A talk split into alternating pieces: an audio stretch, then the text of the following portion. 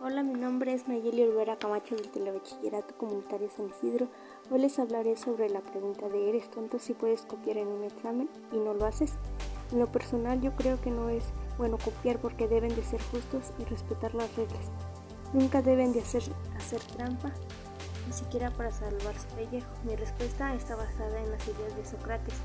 Él era un, sofista. Creo que la mejor manera de actuar es siendo justo y respetar las reglas para para concluir, recomienda a un alumno del telebachillerato que no debe de copiar, es mejor hacer las cosas por él mismo y seguir las reglas.